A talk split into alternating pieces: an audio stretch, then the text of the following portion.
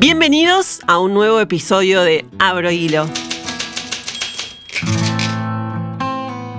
Hay libros que llegan por historias, hay libros que llegan por necesidad de decir algo, y hay otros libros que empiezan con una imagen. Y ese es un poco el método que usa Claudia Piñeiro a lo largo de estos años para escribir su novela. Primero, Claudia, bienvenida. Gracias por venir. Hace mucho que quería que vengas Abro Hilo. Hola Flor, muchas gracias. Me encanta estar acá y sé que sos una gran lectora, así que buenísimo que tengas este espacio. Bueno, muchas gracias. Eh, ¿Cómo empezó la imagen, la primera imagen de Catedrales, la, la novela que acabas de lanzar? Bueno, la primera imagen tiene bastante que ver con la tapa de la novela, ¿no? Sí. Esa cosa de una niña adolescente, eh, no sabemos exactamente cuántos años, en el banco de una iglesia vacía, con alguna angustia que no sabemos cuál es, y una imagen que yo no sabía ahí si era el arcángel Gabriel o cuál, en la novela es el arcángel Gabriel, que se cae y se rompe. Esas imágenes yo las dejo en la cabeza un tiempo hasta entender, bueno, por qué está ahí, qué le pasa. Enseguida sabía que era una de tres hermanas esta chica. Y con todo ese paquete, bueno, empezás a tirar del hilo, del hilo, a ver qué, qué sucede, qué, qué es lo que pasó para que ella esté ahí, qué es lo que está pidiendo, buscando, este... Y, de a poco van saliendo el resto de la historia, ¿no? Para los que no saben de qué trata la, la novela y, así pueden seguir la conversación, es la historia, bueno, hace 30 años, en un terreno baldío, aparece descuartizado y quemado el cadáver de una adolescente llamada Ana. Eh, la investigación se, se cierra sin culpables, pero el padre, los padres son los que finalmente, los padres y las madres, ¿no? Eh, siguen investigando o no quieren darse por vencidos para ver qué fue lo que pasó. Y a partir de ahí empieza toda una historia tremenda, no me decir hermosa porque no es la palabra hermosa, pero es una historia tremenda que realmente el libro lo lees. Vuelvo con esta historia de decir que no, no está bien decir se lee en dos días, pero realmente se lee en dos días y yo creo que es un valor hoy en día eso. Está buenísima. Cuando llegó Claudia le dije, Claudia, por, por favor, hablemos un segundo del final. Porque digo, Claudia, ¿qué pasa en el final? Y bueno, ni siquiera Claudia lo sabe. mucho. No, yo lo que digo que a mí me gusta dejar finales. En general, en todas mis novelas, el final, eh, yo sé, o yo creo, tengo una hipótesis de lo que pasa dos minutos después de ese final, pero siempre lo dejo este, un poquito corrido, ¿no? Como para que haya algo para el lector, para que la, el- el- digamos, la escritura se termine de armar en la cabeza del lector. Vos sabés que esta fue además una, una enseñanza que, que recibí de gran, eh, mirá de qué maestros te voy a decir, de Rosa Montero y, y Saramago. Amiga tuya. Sí, y bueno, Saram- ellos, los dos fueron eh, jurados del premio Clarín cuando yo gané con las viudas de los jueves. Sí. Yo ahí no los conocía, pero tenía gran admiración. Llevaba en la mochila sus libros para que me los firmaran, porque yo dije, si no gano el premio, que era posible, porque éramos 10 finalistas, por lo menos yo me voy a traer esto firmado por ellos dos. Y mm, cuando, cuando me dan el premio, que sé yo, ahí en la ceremonia, viene el Saramago y me dice, después Rosa te quiere decir algo. Y al rato me seguía por otro lado y me decía, después Rosa te quiere decir algo. Y al rato, entonces dije, bueno, Rosa, ¿qué es lo que...? te-?" Dice, no, mira, nosotros creemos que la novela la tendrías que terminar un poco antes, que sobreexplicaste algunas cosas que, que no hacen falta, ¿Y ¿no? por, y por qué pensás que tiene que completar el lector la lectura? Porque me parece que si no es tratarlo de un poco de, de, mm, digamos, de subestimar al lector. En este sentido, eh, antes había, no sé, en otros siglos, libros que terminaban hasta con una moraleja, ¿no? Sí. Que te, te dice, bueno, esto es así y además tenés que pensar esto y sacar esta conclusión. Sí. A mí me gusta correrme de ese lugar lo máximo posible para que se entienda la historia, pero que a lo mejor haya como una inquietud, que cuando vos cerrás el libro te quede como una inquietud de decir, bueno, ¿pero qué hizo este personaje finalmente? ¿Hizo esto que yo me imagino que iba a hacer o no? Claro, pero lo y, en ese sentido, y en ese sentido te pone a vos en ese lugar, porque te pone en la pregunta de, bueno, ¿qué hubiera hecho yo? Claro. ¿Yo hubiera hecho esto? Claro. Bueno, pero hay múltiples preguntas que quedan en, la, en, en el final de Catedrales. No tantas, ¿te parece Ay, tantas? yo sí. Ay. Bueno, dos por lo menos me quedaron ahí y bueno, está bien. Sí. Tal vez uno que elija su, su mejor final, digamos, elige tu propia aventura, sería. No, bueno, yo creo que la novela tiene un final, solo que vos no terminás de saber cuánto sabe cada uno de los personajes, ¿no? Creo que, que hay todo un juego en toda la novela con esto, de cuánto Sí. sabe quién. Y creo que el lector, cuando llega al capítulo de Marcela, que es un capítulo intermedio, puede decir, pero como yo ahora ya sé todo y me queda la mitad de la novela, ¿no? ¿Y qué va a pasar para adelante? Porque a partir de Marcela, el lector tiene la sensación de que sabe más que los personajes y que lo que tiene que esperar es que los personajes sepan. Sin embargo, le quedan unas vueltas de tuerca un poco brutales para el lector, supongo, para enterarse de qué fue lo que pasó finalmente, ¿no? Me, me cuesta mucho contar eh, la novela sin hacer spoiler, pero a ver, cosas básicas que, se que tenemos que saber. Son tres hermanas. Me pregunto si, elegiste tres hermanas porque te hubiera gustado. Me hubiera encantado. Yo tengo un hermano varón nada más y siempre miro con, cierta envidia esos grupos de hermanas mujeres que tienen esa complicidad y esos, esas relaciones que a veces no funcionan. A veces también hay. Como tu novela. Claro, como mi novela, pero también tengo amigas que están peleadas y no se hablan con las hermanas, ¿no? O sea, todo puede pasar. Pero haber tenido ese entrenamiento, ¿no? Ese entrenamiento de estar con otras mujeres durante la infancia y la adolescencia me hubiera, me hubiera encantado. Hay una película que vi bastante cuando escribí esta, novela de Woody Allen que se llama, eh, bueno, Hannah y sus hermanas, ¿no? Que también son tres hermanas y, se quieren y se odian y se envidian, ¿no? Porque alguna vez leí que uno en, los vínculos con los hermanos practica lo que después te, van, te va a pasar en, la sociedad, en la calle, etcétera, ¿no? Aprendes todos, todos estos manejos. Y a veces sale bien, a veces sale mal. A ver, te propongo que me ayudes a contarlo sin spoilear. Tres hermanas, familia católica, una se enamora primero digamos, tres hermanas, familia católica, una aparece muerta a los 17 años en un descampado, en un terreno baldío, descuartizada y quemada. Y las otras dos en esa familia católica elaboran el duelo como pueden. Una se, hace totalmente atea, se va, se va a vivir a, Santiago de Compostela, que es una ciudad donde van peregrinos, o sea, es como que fue al lugar a, demostrar que es atea el lugar donde, una ciudad donde hay una catedral y peregrinos todo el tiempo, ¿no? Contradictorio en un punto. Y la otra se hace fanática católica, ¿no? No, no solamente sigue siendo católica, sino que realmente se convierte casi en, un, en una fanática del catolicismo. Y, entre, y, en, y en ese mundo también está el padre, que es el que sigue buscando la verdad, ¿no? Es el que sigue buscando la verdad, como tantos padres, como yo pensaba muchas veces en el padre de Paulina Levos, por ejemplo, ¿no? Esa cosa de años después seguir buscando, ir con los expedientes, revisar los papeles, saber bueno, qué las madres del dolor, ¿no? Las madres hay un montón, pero viste que padres a veces aparecen menos, ¿no? Sí, sí. Pero digamos. Como el eh, padre del caso de Fernando Sosa, Viste que está el padre en una posición como de. Sí, muchas veces se retira un poco el padre y deja a la madre, ¿no? Pero en el caso de Paulina Levos, eh, claramente es el padre el que anda por, anduvo digamos, por todos lados, eh, viendo periodistas, viendo abogados, lo que sea, a ver si alguien le daba una mano y, hoy no sabemos lo que pasó todavía. ¿no? Hay una amiga que es Marcela, que es la que estaba con ella cuando sucedió, que es muy, muy tremendo cómo empieza, porque no se sabe, hay dos muertes, una persona muere dos veces y empieza ella diciendo, ¿cómo alguien puede morir dos veces? Claro, y Marcela es como la amistad adolescente, el amor de esa, de esa adolescencia, pero además es una mujer que en ese episodio en que después termina muerta Ana, eh, tiene un golpe en la cabeza que hace que tenga memoria, eh, eh, no tenga la memoria de corto plazo, ¿no? Como era la película Memento, ¿no? Este, Oliver Sack tiene en su libro La mujer que confundió, el hombre que confundió a su mujer con un sombrero, tiene un episodio que es sobre un marinero que tiene exactamente esto. No tiene memoria a corto plazo. Entonces vos recordás todo lo del pasado, pero a partir del golpe no recordás las cosas diarias. Yo me voy de acá y no me acuerdo que estuve hablando con vos, por decirlo. Claro. Entonces a esta mujer, entre que es mujer, jovencita, y que tiene este problema, nadie le escuchó cuando tenía que decir lo que sabía, que, tampoco no quería decir todo para no revelar algunos secretos de su amiga, pero algo sabía, y eso que sabía y decía, nadie la escuchaba. eso cuando ella cuenta que ella le, le prometí que no iba a contar nada, está la cosa de la lealtad, de la amistad, pero a su vez decís, bueno, pero habla, por favor, habla, porque sé si conoce lo que pasó. Y eso en la, escritura fue bastante difícil, eh, ¿cómo, contar eso que le pasa, que es que por momentos va a buscar a la memoria y no hay lo que no, no, encuentra y tiene que inventar o tiene que leer en libretas, ¿no? Cómo funciona la, memoria cuando no tenés memoria, ¿no? A, través del registro, del registro escrito muchas veces, ¿no? Claro, bueno, hay algo que me llama la atención de tus novelas, es que como sucedió también en una suerte pequeña, hay eh, mujeres que deciden empezar de cero. Estamos hablando que una hermana se hizo, fanática religiosa, la otra hermana se va del país después de la muerte, el asesinato de su de Ana, y empieza una vida nueva.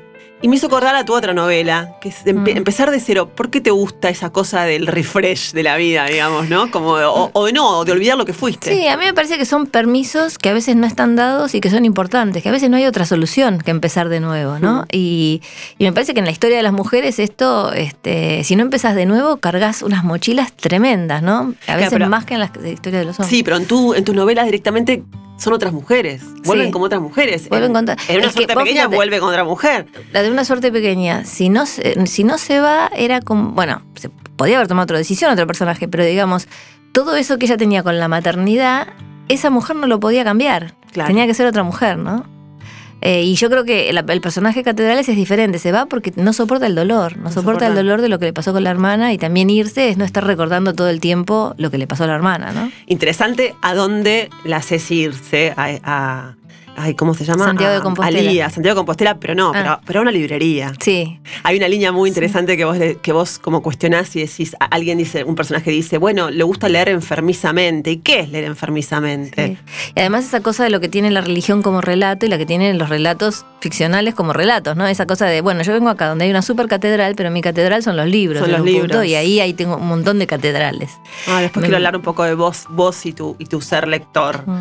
Eh, fuiste a un colegio de monjas En el secundario. en el sí. secundario. Eh, Mira, en el primario fui a un colegio mixto que se llamaba Gabriela Mistral. Rarísimo porque no hay tantos colegios. El No. colegio en Bursaco que se llamaba Gabriela Mistral, Sí. que yo me pregunto si los padres sabrían que, quién era Gabriela Mistral, ¿no? Pero bueno, ahí fui, mis padres sabían, pero digo, eh, no era un personaje que, que en Bursaco todos manejaban, ¿no?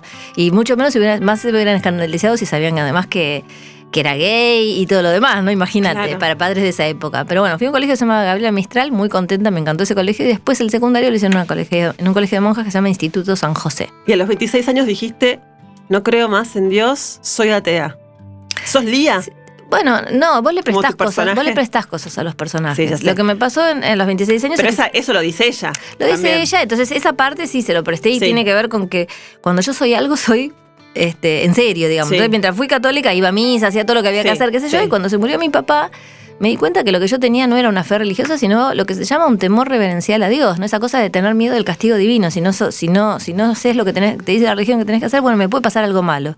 En ese momento lo peor que me podía pasar era que se muriera mi papá y me pasó y entonces me liberé, era como decir, bueno, ya está, ¿qué otra cosa me puede pasar? Lo que yo tengo no es fe, no es que yo creo en este relato que me hicieron a través de la educación católica, sino que lo que tengo es miedo.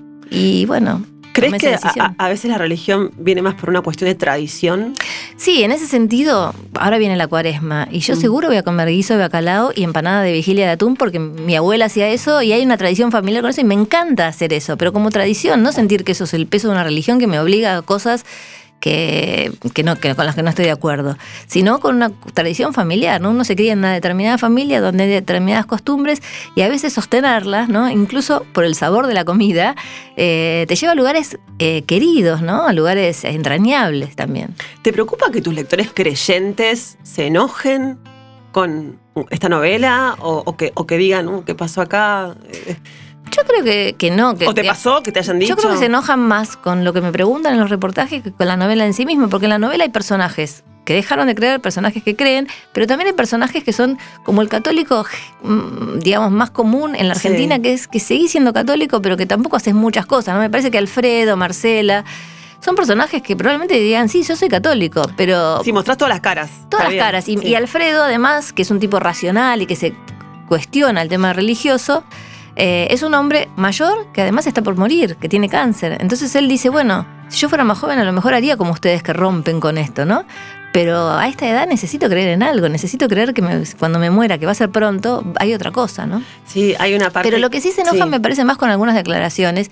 Y me- la sensación que tengo es que el que se enoja ahí no me leía ni me va a leer. No me leía antes tampoco. ¿entendés? Claro. Esa sensación de. Sí, el que te lee no, no te va a dejar de leer. ¿Qué sé yo?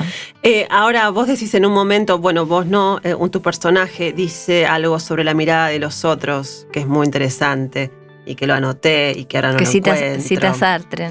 Sí, qué bueno. El infierno Eh, es la mirada de los otros, sí, algo así. Sí, es el sí, texto. Sí, eso, eso me pareció.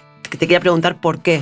Y porque me parece que, que para muchos es así, sobre todo cuando, cuando querés aparentar, ¿no? Esta novela también es sobre la sí. hipocresía, ¿no? Perdón, la Sí. frase tatuada que tiene Mateo. Mateo es el hijo de la, de la fanática religiosa, digamos, y dice: el infierno es la mirada de los otros. Sí. Y, y me parece que Mateo ha sido mirado mm, mm, de una manera muy difícil por sus padres todo el tiempo, ¿no? Sí. Dos padres que querían que sea como ellos querían que fuera, ¿no? A veces para los padres lo más difícil, yo que soy madre de tres, es este, aceptar que tu hijo no es exactamente lo que, digamos, el, el- el- el modelo que vos te imaginaste o que tiene otros gustos, otros intereses, otras cosas diferentes a las que vos imaginaste a priori, porque es una persona independiente y distinta a vos, ¿no? Y me parece que este matrimonio hipercatólico, un hijo diferente, que no coincidía exactamente con todo lo que ellos pensaban, era brutal y por eso tenían unas miradas sobre él eh, muy persecutorias, ¿no? Sí. Hay una cosa que me llamó la atención cuando habla Julián, que Julián es el, el Es el padre de este seminarista, chico que fue el padre de seminarista. Mateo, sí, que, que bueno, que deja el seminario para, para estar con, con la hermana de la mujer asesinada. Sí. Eh, no spoileé. Em, que en un momento lo empezás a escuchar a él y decís, lo, com- lo comprendes, no, no sé lo comprendes, pero como que se empieza a justificar y se convierte en algo, ¿viste? Como que ves la. ves- Yo creo que lo que. no lo que- castigás tanto No, al principio. yo lo que sí, lo que creo es que cuando vos construís un personaje, Sí, tenés que hacerlo eh, coherente en su propia ética. Claro. Que a lo mejor no es tu ética, pero él en su propia ética, hasta la persona más mala del mundo, en su propia ética, no piensa, yo Sí. soy malo y lo hago porque soy malo. Él Sí. se justifica lo que hace, la mayoría, menos que sea un psicópata, ¿no?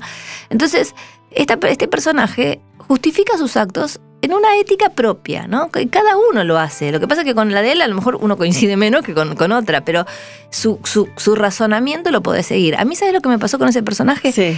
Es el que más me costó construir Ah, pero por un detalle que es porque él en un momento decide ser sacerdote, entra a un seminario, y a mí me cuesta muchísimo inventar por qué alguien decide ser sacerdote. No, no, no, Sí. no sé, no sé cómo eh, inventarlo, ¿no? Entonces, y más lo, ahora. lo que tuve que hacer es, este, miré, bueno, leí muchísimo, pero además eh, leí cosas, eh, textos, por ejemplo, de Ratzinger, que era el, el papa Sí. anterior, donde le habla a los que reciben el llamado, por ejemplo, ¿no? Sí, Ellos dicen el llamado no es que yo lo decido, sino que Dios me llama y lo escucho. Y, y vi muchísimos videos de YouTube de gente que entraba a seminarios para poder entender qué es eso que dice yo quiero ser cura, ¿no? Porque para mí, desde, desde la ficción absoluta, desde inventarlo sin ningún, sin ningún marco, me resultaba muy difícil. Sí. Eh, bueno, me acordaba que estuvo cuando estuvo Leila Guerrero, hablábamos sobre los malos, que es un libro que ella, donde habla sobre los malos latinoamericanos, y que ella decía también eso, decía que lo, lo más difícil cuando retratas un malo es cuando ves que, no sé, lleva a su hija, a su, un abuelo que lleva a su nieto al colegio y que en realidad es un asesino, ¿entendés? Pero todos tienen esos Todos, momentos. claro, entonces es verdad. Por eso también eso. cosa que tiene la novela de la familia y la posibilidad de ruptura, ¿no? Porque está la cita de Bunge, Sí, que dice eso de que es un- una familia es un, como un conjunto donde hay muchos objetos que se- algunos se relacionan entre sí. A veces en una familia vos con algunos te llevas bien y con otros te llevas mal, ¿no? Pero esa cosa eh, condenatoria que es que vos tenés que amar a tus padres, como dice los mandamientos, por sobre todas las cosas, ¿sabes? ¿no? Eh, y a veces sos hijo de un torturador, de un asesino, de lo que sea, Sí. y tenés ese mandato que lo tenés que querer igual porque es tu padre, ¿no? Entonces me parece que ahí hay como una como un, un- núcleo para desarmar también, ¿no? De, de la condena, La condena biológica a, a- sí. a tener que querer a alguien que si no fuera tu padre no lo querrías de ninguna manera. ¿no? claro, sí, sí. O porque estás obligado a quererlo, solo porque sea tu padre, Exacto, claro. Es, es difícil. No sé, yo me acuerdo que una vez me decían que un niño que estaba en un hospital y que había sido quemado por su madre con cigarrillos, Mm. llegaba a su madre y la abrazaba. Y yo lo entiendo desde el niño, pero también me gustaría que ese niño con el- en el futuro pueda tener una educación que le permita decir, no, si mi mamá me quema con cigarrillos, yo no tengo por qué este, soportar esto, ¿no? Sí. Y también es muy interesante cuando, cuando vos contás que Julián en realidad se vuelve seminarista para perdonar a la madre. Bueno, ahí, ahí dije, ah, ah. Eh, me gustó también la figura del abuelo. Los abuelos como salvadores. ¿Por algo en especial? Mm, Bueno, me parece que, que en general muchas veces cuando hay padres complicados, el, el- el hijo tiene la salida a veces para arriba, ¿no? La abuelitud. Eh, sí. Porque hay otra distancia en el vínculo. Entonces hay cosas que vos no le perdonas a tus padres, que le, que le perdonas a tus abuelos. También tus abuelos no te exigen lo mismo que te exigen tus padres. Entonces hay muchas cosas que en ese vínculo son mucho más amables, ¿no? A partir de ahora, lo que no querés olvidar lo tenés que anotar. Dice, le dicen la- a Marcela, que es la que pierde la memoria. Vos, Claudia, ¿qué cosas anotarías? ¿Qué cosas no quisieras olvidar? Ay, yo tengo, mira, yo trabajé en una empresa eh, cuando era economista, eh, trabajaba como auditora, que teníamos uno de los tantos papeles se llamaba el to do. To do es para hacer, ¿no? Sí. Entonces tenés una lista de to do, entonces hay una lista interminable que ibas tachando. Entonces, de esas listas tengo miles, ¿no? Con distintos títulos para saber, bueno, estas son de un tema, estas son de otro. Llegó un momento en que empezaba a poner lunes. Entonces eran los pendientes del lunes, los pendientes Sí. del martes, los Sí. pendientes, ¿no? Pero eso con respecto a la vida diaria, ¿no? Este, yo siempre tuve muy buena memoria y pensaba que no me olvidaba cosas, pero ahora tengo tantas cosas en la cabeza y vas pasando los años que me da terror olvidarme algo, entonces empiezo como a anotar cosas claves, palabras claves. Después con respecto a, a la literatura también anoto anoto, tengo millones de libretas, me encantan las de comprar libretas y lápices, viste cuando vas por el mundo que no puedes comprar nada, pero que en los museos te puedes comprar cualquier cantidad de libretitas y lapicitos, sí, sí, sí. Bueno, tengo de todos lados. Una vez una amiga, Cintia Dul, que es escritora, me dijo, y yo le creo todo, que Pizarnik, eh, uno de los premios que recibió, se lo gastó en libretitas y en lapicitos. Este, así que me sentí un poco más tranquila con este talk. Eh, entonces tengo libretas con, con muchas anotaciones. Con anotaciones. Yo escribo siempre en la computadora, pero estoy todo el tiempo anotando cositas. Pero me refiero a tres hechos puntuales, por ejemplo. Que Ah. no sean tus hijos o el, bueno, o el amor, digo, porque eso ya Sí. como que siempre está como por encima en algún Sí. punto, ¿no? Eh, ¿Qué cosas de tu vida, si tuvieras que decir, estas tres cosas no me las quiero olvidar? ¿Cómo es el personaje? Mm. Hechos, momentos. Sí, momentos que no tengan que ver ni con los hijos, porque digamos, los Bueno. hijos es, es como trascendente, entonces Sí. los sacamos para que no sean, porque si no se me van las tres Todo, cosas por en eso- cada uno de los hijos. Por, por eso lo saqué a los hijos, porque dije, me imagino que va a ir por ahí. Bueno, Sí. bueno, Pero es creo que obvio, uno, uno es la decisión de, de dejar una profesión y, y- y ponerle las fichas a escribir, ¿no? Que eso no es un momento, porque no es un momento y entonces ahora tiro todo y hago esto. Es un proceso, uno se va armando, empezás a, empecé a hacer eh, talleres literarios con con Sí, cartoon, con sí, distintos sí. maestros que para mí son inolvidables. Eh, y entonces, pero sí eh, hubo un momento que fue la decisión, la decisión de decir, bueno, yo de- no quiero trabajar más de esto, yo lo que quiero es dedicarme a, a escribir y para eso tengo que aprender, ¿no? Y bueno, después viene un proceso, pero hay un momento que uno acepta eso, ¿no? Que es como algo ontológico, ¿no? La necesidad de escribir, pero a veces no, no lo puedes hacer o no, no, no lo terminas de, de decidir o no lo, no lo ves, ¿no? Eh, ese sería uno. Sí. Después, este, algún momento relacionado con la construcción de la amistad. Yo creo que la amistad viene a reemplazar a veces eh, situaciones familiares no demasiado eh, encantadoras, ¿no? Sí. Me parece que el sostén de las amigas en muchos momentos de mi vida fue este, fundamental, ¿no? Esa cosa de sentirte solo y saber que hay tres, cuatro, cinco personas que vos llamás y que están, ¿no? Y lo mismo al revés. Para mí el... Y esto tengo amigas que vienen de la infancia, de Bursaco, y Sí. amigas que fui cosechando a lo largo de, de la vida, y siguen para mí siendo como un sostén muy importante. Y otro momento que no me quiero olvidar, mm, probablemente alguna de las marchas de, de las que hemos eh, salido las mujeres a la calle. Eso me parece que no me lo voy a olvidar, entonces no- creo que no lo necesito ni anotar. Pero me parece que esa cosa de lo que uno vive ahí, ¿no? Rodeado de otras mujeres pidiendo por derechos o cuando fue ni una menos o lo que sea, es algo que agradezco que me haya tocado, ¿no? Porque es, una- es un hecho histórico, te puede tocar o no tocar en el, en el hilo histórico de tu vida. Y yo agradezco que toda esa, ese- esa cosa del movimiento de mujeres, ¿no? Tan, tan horizontal, tan que somos todas iguales en la calle pidiendo por algo, me, Y- no me lo quiero olvidar. Y con respecto a, a eso, mi pregunta es la siguiente. ¿Hubo un quiebre? ¿Hubo un momento que dijiste, me meto de lleno en esto? O sea, ¿hubo un antes y un después? Mira, yo, este, el tema del aborto en particular está en mi literatura desde Siempre. tuya, o sea, desde siempre, o sea, que no es un tema que me era ajeno y yo dije, ah, apareció este tema y siempre estuvo. Lo que no estaba era la posibilidad de hablar abiertamente, era una palabra prohibida. Cuando Claro. yo escribí Basura para las gallinas, Sí. en el cuento, igual que en el cuento de Hemingway, que, eh, que a mí me encanta, que es Colinas como elefantes blancos, Sí. no se, no, no se dice la palabra aborto, porque no se decía No, la palabra aborto, era una palabra prohibida.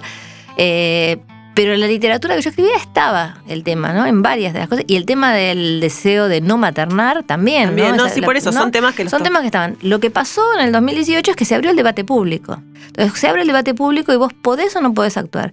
Y además de eso, pasó que mm, me llamó alguien de la campaña por el aborto legal, seguro y gratuito, que hacía años que venían luchando por esto, y me pidió si podía ir a hablar a diputados, porque era un momento en el cual los diputados ya casi no escuchaban a nadie, porque viste, este, iban abogados, médicos, etcétera, que tenían muchas cosas interesantes para decir, pero ya es como que Sí. nadie como bien. Entonces empezaron a pedirle a gente más pública, actrices, periodistas, a mí, que vayamos a hablar, a ver si desde el punto de, desde el lugar de, ah, esta la conozco, prestás atención, ¿no? Claro. Eh, y así fue como hice la primera participación en diputados y a partir de ahí ya te, se convirtió casi en una responsabilidad, ¿no? Porque cuando te, te daban el lugar para poder hablar de esto en determinados lugares, en determinados sitios, no es que porque si vos te corres va a venir una persona anónima que a lo mejor lo que tiene para decir es mucho mejor que lo que tenés vos Bueno, para decir, ¿no? pero- Pero, bueno, entonces si no tomabas el lugar, eh, ese lugar se perdía, ¿no? Sos como nuestra Margaret Atwood. Bueno, no tanto, pero Sí, claro. Ahora, bueno, en el libro... yo quiero ser como Jane Fonda dentro de unos años, viste que está con el tapadito rojo peleando por las cosas ahí También, con los carteles. Bueno, pero es escritora, Margaret. Sí, sí. Em, bueno, hay una escena en la novela de, un aborto. Me pregunto, eso no, estoy adelantando nada, eh, que es muy cruda, muy, muy real. Digo, te, asesoraste. Siempre me interesa saber cómo, cómo la construiste. Sé que en los agradecimientos hay eh, médicos. Hay médicos, hablaste. Yo, digamos, hay parte que uno ya sabe, porque me pasa esto, que de muchos temas, no solamente eso, hay, hay algo que uno ya sabe, ¿no? Porque estuviste ahí o porque estuvo una amiga ahí o porque te lo dijeron, pero de, fuentes de primera, de primera mano, no es que porque viste, alguien dijo en tal lado. Entonces hay, algo que uno ya sabe con respecto a eso. Y después lo que, lo que siempre hago es confirmar con este, especialistas algunos temas, porque me parece que no te puedes equivocar en algunos temas. En este caso en particular, que tiene que ver también con el síndrome de Mondor, yo necesitaba saber esto.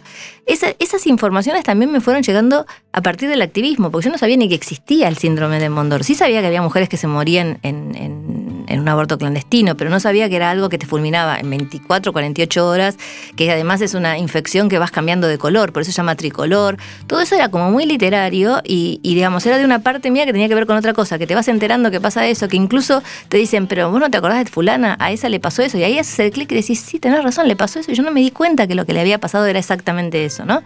Eh, porque tenés más información. De todos modos, como vos bien decís, si están los agradecimientos, eh, lo chequeé con, con médicos, sí.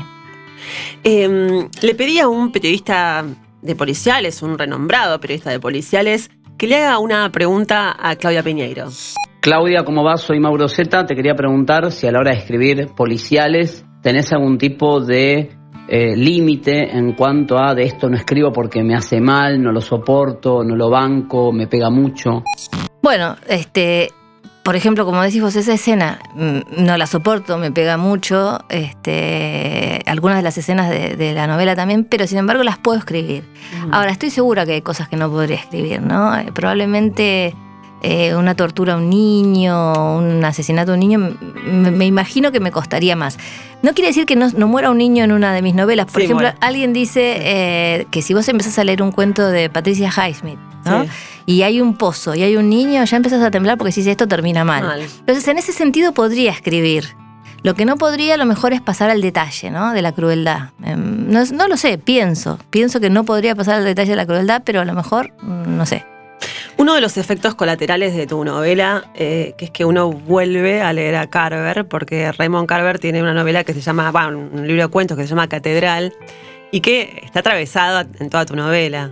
Sí. Porque como... como... mira, yo creo que a mí me encanta Carver, es uno de los autores que, me recomienda mucho Sacomano, Carver, Chiver, ¿no? La, cuentística norteamericana. Ese cuento catedral me parece extraordinario, que le da nombre al, libro, pero hay un cuento específico que se llama Catedral. El último. Y, me pareció precioso siempre esa cosa de, bueno, ¿cómo le explicas a un no vidente que nunca vio eh, qué es una catedral, ¿no? esa cosa de llevar la mano y dibujar juntos. Entonces eso lo tomé para la novela, eh, no solamente como digamos, hay un recorrido por las catedrales más bellas de Europa. Eh, la catedral está muy presente como, como para objetivar la fe, ¿no? Bueno, la fe es algo intangible, la catedral está ahí. Pero además, Carver me prestó, además del título para la novela, ¿no? Eh, y la cita, acciones para los personajes, porque Mateo y su abuelo también dibujan, juntos, ¿no? Llevándose la mano. Sí, es un homenaje a Carver. casi, casi un capítulo es un homenaje a Carver. Y Carver decía que eh, Pienso que en un relato hay un leve aire de amenaza, debe haber tensión, una sensación de que algo es inminente, y eso está en tu novela. Sí, a mí me gusta mucho esas, es que, el lector tenga esa sensación de que algo, algo va a pasar, ¿no? Lo que Highsmith llama el suspense, ¿no? Eh, es difícil a veces manejarlo porque creo que se maneja básicamente con qué te cuento y qué no te cuento. A veces no es no contarte, a veces es contarte para que vos sepas más que, los personajes y empieces a estar inquieta, ¿no? Sí. Eh, creo que se, basa en eso, ¿no? En graduar cuánto te cuento y cuánto no te cuento y, lo que me falta contarte, en, en qué momentos te lo digo. Y el cuento de Carver también termina abierto. Sí. Termina abierto, ¿viste lo que le dice? No lo voy a decir porque estaría bueno que lo lean. Después de leer la novela de Claudia, lean Catedral, de, Carver porque es muy interesante cómo termina. Me pregunto si hay una contradicción entre la belleza de una catedral y lo que significa para uno mismo. Eh, yo creo que no, porque lo que se busca es eso, ¿no? O sea, las catedrales están para, digamos, eran homenajes a determinados dioses y están pensadas para eso, ¿no? Incluso yo el año pasado trabajé mucho con Marcelo Piñeiro porque hicimos una serie, El Reino, juntos, y por supuesto hablábamos de, de, nuestras otras cosas, y yo hablaba de esta novela, y hablando de las catedrales, él hasta me hacía notar el efecto lumínico, ¿no? Cómo entra la luz por determinadas eh, ventanas y cómo eso te da sensación de que vos sos muy pequeño y que allá hay algo mucho más superior que es, Dios, ¿no? Eh, digamos, esto está, está en la altura, pero también está en cómo entra la luz, en los vitrales, en cómo son las ventanas, en un montón, en el órgano, cómo suena ahí adentro. Entonces me parece que cumplen ese, ese efecto y la belleza de las catedrales es impactante. Yo hay, no sé, la catedral de, Florencia, Santa María de Fiori, a mí me impacta, realmente es como que me duele el cuerpo. Viste que está ese efecto Stendhal que justamente le pasó a Florencia. No me quiero hacer la Stendhal, ni muchísimo menos, pero te quiero decir, hay algunas bellezas en la arquitectura que tiene que ver con construcciones que hizo el hombre que te impactan, ¿no? De, de bellas. Pero a mí no me produce un efecto religioso, no es que pienso que me impacta porque ahí está Dios, me impacta porque el hombre construyó algo muy bello. ¿Los viajes te sirven para escribir? ¿Aparecen muchas historias en los viajes? Sí, aparecen, aparecen escenarios, ¿no? aparecen escenarios. Yo, este, como en alguna época escribía mucho, también escribía en los viajes, pero no quería decir que porque estaba en un lugar escribía de ese lugar. Pero muchas veces me aparecen escenarios, ¿no? Estoy escribiendo esto y digo, esto tendría que pasar en tal lado, ¿no? Y, me gusta además incorporar esos, esos escenarios de, de algunos viajes en las novelas. Claudia, ¿cómo es ser una bestseller? Siempre corrijo esto, que es que no es que yo soy bestseller, sino que el libro es bestseller, que quiere decir más vendido, ¿no? O sea, porque digo, un libro puede ser muy vendido y otro libro tuyo puede no serlo tanto. Yo tengo la suerte que, que me han seguido muchos los lectores en casi todos los libros, así que podríamos decir que casi todos son bestseller. Eh, tenés que lidiar con otras cosas, ¿no? O sea, quizás el que no vende libros eh, tiene que lidiar con eh, llegar a más lectores si es que quiere llegar a más lectores. A mí me pasa que a veces tenés que lidiar con el prejuicio de que si algo. Mucha gente te dice, ah, yo no te leía porque sos bestseller. Ah, el prejuicio del bestseller. Entonces, el prejuicio del bestseller que tiene que ver con. Eh, me parece con pensar que. Si vos pensás que un bestseller es un libro hecho con voluntad de vender mucho, con una, con una receta para vender, que también los hay, ¿no? Esa cosa como hace el algoritmo de Netflix de decir, bueno, como muchos ven eh, thrillers con este, hago un libro así. Bueno, debe haber, pero no es el caso mío ni de muchas otras personas que venden muchos libros, ¿no? Eh, escribís historias que la gente quiere leer, porque esas son las historias que vos querés escribir y se venden. Entonces, el prejuicio me parece que es con lo que tenés que a veces batallar. Y otra cosa que para mí es muy importante tener en cuenta es mi próximo libro. Esto quiere decir, como la editorial vendió el libro anterior, yo siempre me estoy cuidando que el próximo valga la pena que sea eh, publicado, porque a veces el hecho de ser alguien que, en general tenés un seguimiento de tus eh, lectores a lo largo de lo que publicas, hace que el próximo libro se, publique igual, ¿no? Entonces me da así como el temor de decir, quiero estar segura que merece ser publicado el próximo, no que se publica porque igual se va a vender, ¿no? Tu hit hace muchos años, o tu primer hit, vamos a decir, fue La Viuda de los Jueves. Mm. ¿Cómo ves ese libro hoy? Mira, yo no vuelvo a leer mis libros anteriores, con lo cual este, no es que te puedo decir, ay, lo leo ahora y pasa tal cosa. Sí lo que sé es que se sigue leyendo. A veces me sorprende, ¿no? Porque parece un libro muy de los 90, que cuenta los 90, y sin embargo me, llaman de muchos colegios secundarios que leen ese libro, ¿no? A hablar de ese libro. Hace poco fui a uno que eh, lo leían en literatura y hacían un trabajo además en sociología relacionado con el libro, ¿no? Como eh, este, entre distintas materias. Y ahí aparece un lector totalmente distinto, un lector que no, no conoció los 90, que no estuvo ahí, que lee tu libro desde, desde una inocencia, de alguna manera. Me gusta mucho eso.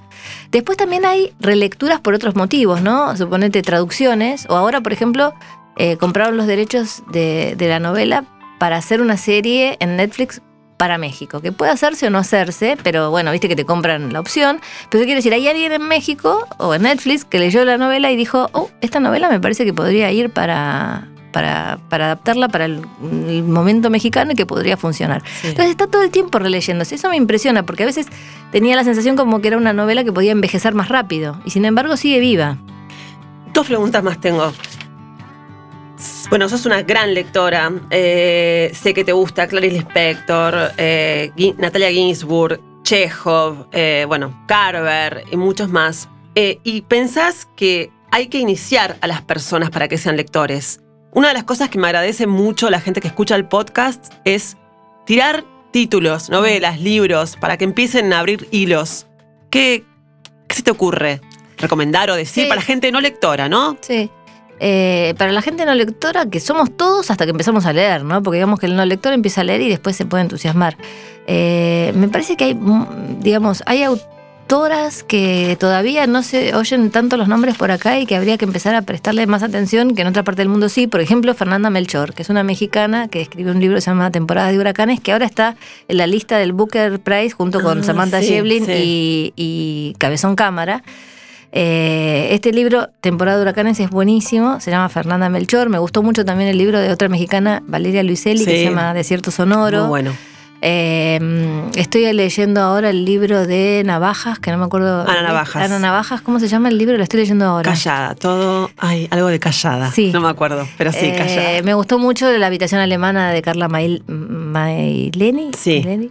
Eh, me gusta Vera Giaconi, me gusta Débora Mundani, me gusta Cintia Edul. Creo que hay muchísimas escritoras este, para descubrir por, por el que va a, a la librería y siempre compra lo mismo, ¿no? ¿Viste esa Sí. cosa de esto no me falla? Bueno, hay mucho para descubrir.